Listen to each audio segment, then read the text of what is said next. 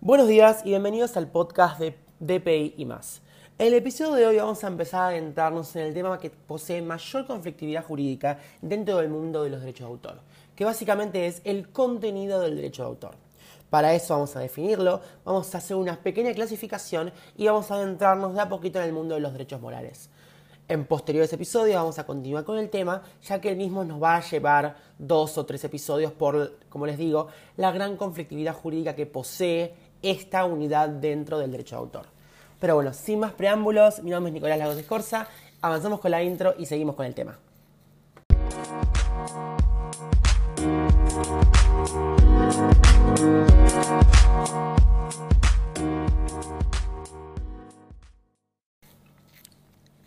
Bueno, acá volvemos. Y como bien dijimos en la introducción de este episodio, el tema que nos trae en esta oportunidad es el contenido del derecho de autor. A lo mejor no se los dije, pero hay una sutil diferencia entre lo que es el derecho de autor y lo que son los derechos de autor. El derecho de autor será siempre la disciplina o el tema en cuestión del que estamos hablando, mientras que los derechos de autor son justamente el contenido de esa disciplina. A lo mejor es un poco confuso, pero lo voy a explicar de esta manera muy simple. El derecho de autor es una disciplina, ¿sí? Que trae un montón de conflictividad jurídica y básicamente es aquel derecho que se le concede a un autor por la titularidad de su obra. ¿sí? Ahora bien, ese autor, ese titular de la obra, va a tener derechos. Esos derechos van a ser el contenido del derecho de autor. Y esos derechos son justamente las facultades que posee el titular de una obra de autorizar o prohibir su uso. Y dentro de esos derechos existen un montón de subderechos que van a tener especial conflictividad dependiendo en el ámbito en el cual uno se maneje. Por eso, primero, antes de avanzar con, eh, eh, con todo lo que es el contenido del derecho de autor, hay que hacer una clasificación. ¿sí? ¿Cuáles son, en principio, los tipos de derechos de autor que existen? Y básicamente existen dos tipos. Tenemos los derechos morales y tenemos los derechos patrimoniales. También se llaman extrapatrimoniales y económicos, tienen un montón de nombres. Pero básicamente la diferencia entre uno y el otro tiene que ver con que son transables. Los derechos económicos son, tienen un plazo determinado, no son perpetuos por consecuencia y son transables. Es decir, el, el titular de la obra puede decidir venderlos o cederlos a terceros. En cambio, los derechos morales no son transables y, tienen que ver específicamente con aquellas características que no pueden ser modificadas de la obra. ¿sí? Hoy en el episodio de hoy vamos a adentrarnos más que nada en los derechos morales, dejando los derechos patrimoniales para otra oportunidad. Pero sí hay que decir que la siguiente clasificación que se hace dentro de los derechos económicos es que se dividen en tres categorías. Una es el derecho de reproducción, que sería lo que en el mundo anglosajón se llama copyright, es básicamente el derecho que tiene una persona de hacer una copia de la obra. ¿sí? Si, no, si no está autorizado a hacer esa copia, está en infracción. Luego tenemos los derechos de comunicación pública, que, como una manera muy efímera de comentarlos, básicamente van a ser aquellos derechos que va a tener el titular de la obra, autorizar o prohibir, la puesta a disposición del público de la obra en sí sin la existencia de una copia. Un ejemplo muy simple sería el streaming. Y por último tenemos los derechos de transformación, que básicamente son la creación de obras derivadas. Cuando uno autoriza un derecho de transformación, permite que de alguna manera se altere ¿sí? elementos de la obra. Por ejemplo, el idioma, por ejemplo, eh, la, forma en la cual fue concebida. No es lo mismo hacer una obra para teatro que hacer una obra para, para niños o hacer una obra, una obra, por ejemplo, en braille. Todos esos tipos de formas en las cuales la obra puede reproducirse, visualizarse, tienen de por sí eh, aparejado un derecho de transformación que debe ser autorizado por el titular, salvo que la obra se encuentre en el dominio público. Pero es otra cuestión. Justamente por la posibilidad de que la obra se encuentre en el dominio público, es que decimos que los, derechos patrimoniales, los derechos económicos, no son perpetuos. ¿sí?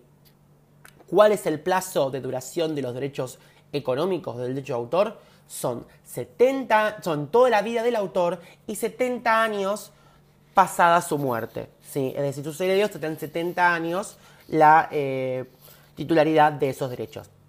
Vencido ese tiempo, la obra pasa del dominio público, se extinguen los derechos económicos y persisten los derechos, algunos derechos morales.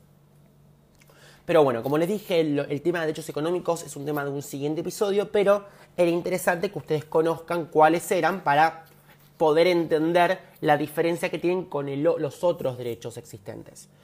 Como ya dije, tenemos derechos económicos y además tenemos los derechos no económicos, los derechos extrapatrimoniales o también conocidos como derechos morales. De estos derechos hay muchos, pero nos vamos a enfocar principalmente en tres, ¿sí? no, en cuatro, disculpen, en cuatro derechos. El primer derecho es el derecho de, de la integridad, el derecho moral de integridad. Luego tenemos el derecho moral de paternidad. En tercer lugar, tenemos el derecho moral de divulgación. Y en cuarto, tenemos el derecho moral de retracto, que es un derecho que en nuestro país no está regulado, solo está regulado en muy, pocos, muy pocas legislaciones, pero una es una legislación cercana, como es la legislación del Brasil, ¿sí? acá cerquita nuestro. Primero vamos a empezar con, lo que, con, el derecho moral de paternidad, que es el más conocido y el que más uno puede ejemplificar. ¿Qué es el derecho moral de paternidad?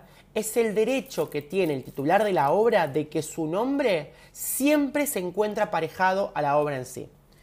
Esto es fácil explicarlo con un ejemplo. Por ejemplo, hoy día la Ilíada, ¿sí? el texto de Odiseo de la antigua Grecia, es una obra que claramente se encuentra en el dominio público. Cualquiera puede comercializarla, cualquiera puede transformarla, adaptarla, salvo que por algún motivo haya, un interés en juego de que se preserve la forma en la cual fue concebida, pero eso vendría de la mano del siguiente derecho que vamos a ver. ¿sí? Pero nunca ustedes van a ver una Odisea que por estar en el dominio público digan Odisea por Juan Fernández. No, siempre dice la Odisea de Homero. ¿Esto por qué? Porque esta obra posee un derecho moral de paternidad que dice que el nombre del autor siempre tiene que estar de la mano del de la obra en sí. Y esto trae un poco a colación lo que nosotros hemos hablado en su momento en el episodio anterior, cuando vimos el tema de titularidad.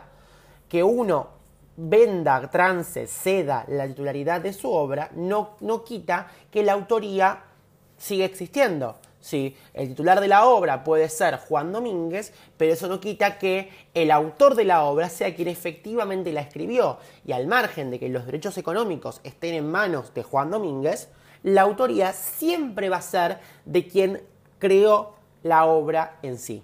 ¿sí? Y esto viene, como digo, de la mano del derecho de paternidad. ¿sí? Luego tenemos otro, otro derecho que también es muy importante, que es el derecho de integridad. ¿Esto qué significa? Que la obra siempre tiene que eh, mantener los elementos esenciales que la hacen, eh, que la hacen única, que la hacen original. ¿Esto qué sería? Supongamos que alguien decide eh, publicar la obra de Odiseo, adaptarla, porque la, Odisea, adaptarla, por ejemplo, para niños, pero decide que como que, que, él considera que a lo mejor algunas escenas de la obra son muy fuertes para niños, entonces vamos a cambiarle el final. Vamos a decir que Odiseo nunca llega a la isla de Ítaca a ver a su esposa y que en el camino se encuentra con otra señorita, se casa, tiene hijos y nunca más vuelve a su isla. ¿Sí? Entonces, en este caso, se está cambiando esencialmente la obra. La obra tenía un principio, un nudo y un desenlace. ¿Sí? El desenlace se cambió totalmente. Y al margen de que la obra está en el dominio público, se está afectando la integridad de la misma. Acá siempre hay un juego que, que puede ser contradictorio entre el derecho de transformación y el derecho de integridad. Los derechos de transformación nunca pueden alterar la integridad de la obra, lo, esencial que tiene dicha obra. Y cuando la obra se encuentra en el dominio público, ese derecho persiste, solo que quien tiene la potestad o la legitimación activa para hacer valer ese derecho será el Estado y los particulares, como terceros interesados, si detectamos que hay algún tipo de infracción tanto al derecho de integridad como al derecho de paternidad, debemos ir a la autoridad competente para que la misma accione con respecto a esa infracción. ¿sí? Esto es muy importante que sepan que no significa que los particulares no tenemos la posibilidad de demandar ¿sí? el cumplimiento del derecho moral de integridad o de paternidad. Solo que no lo podemos hacer en nuestro nombre. Lo tenemos que hacer bajo la representación de la autoridad competente. ¿sí? Esto es muy importante que lo sepan porque también les da la posibilidad de que si ustedes como particulares ven una infracción de este estilo y les interesa que la misma no se cometa, tienen la posibilidad de denunciar ante la autoridad competente. Eh, estos dos derechos, paternidad e integridad, son derechos perpetuos. ¿sí? Duran para siempre, desde la, desde la publicación de la obra hasta que la obra desaparezca de la faz de la tierra. ¿sí? No son derechos que venzan. Pueden, pueden haber vencido hace siglos los derechos económicos, pero estos derechos morales persisten. No se pueden vender. Yo no puedo vender mi autoría.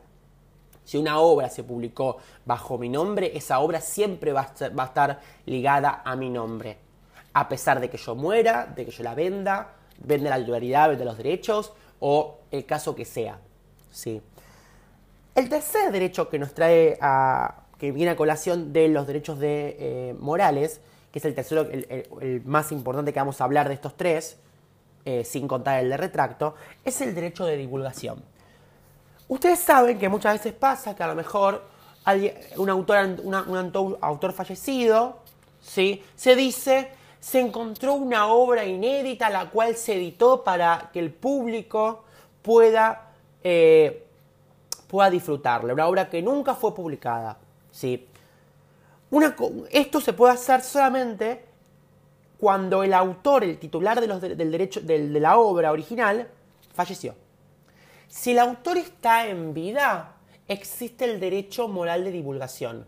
si el autor, por el motivo que fuese, no importa el motivo, considera que una obra suya no debe ser publicada, debe mantenerse el, el anonimato, en, el secreto, ¿sí? debe mantenerse inédito, por decirlo así. Eh, es un derecho, es una facultad es un derecho que tiene el autor con sus obras. ¿sí? Este derecho básicamente es el derecho a que una obra no se divulgue si el autor no quiso. ¿sí? Pero esta, diferencia del, resto de los derechos que ya hemos hablado hasta ahora, sí es un derecho que caduca. Caduca de dos maneras. Uno, con la muerte del autor el autor fallece y los herederos quieren publicar esa obra que el autor no quiso, tienen todas las, posibilidades de hacerlo y no hay nadie que se lo pueda reclamar. Y el segundo caso es un caso lógico, ¿sí? el derecho moral de divulgación caduca con la propia divulgación. Si el autor decide, no sé, tiene 80 años, decide publicar una obra, divulgar una obra que él creó cuando tenía 20, que durante 60 años decidió que no tenía ganas de publicarla porque tenía el derecho a hacerlo, y pasado el tiempo decide que quiere publicarla, él puede hacerlo, ese derecho caduca por, por lógica, ¿sí?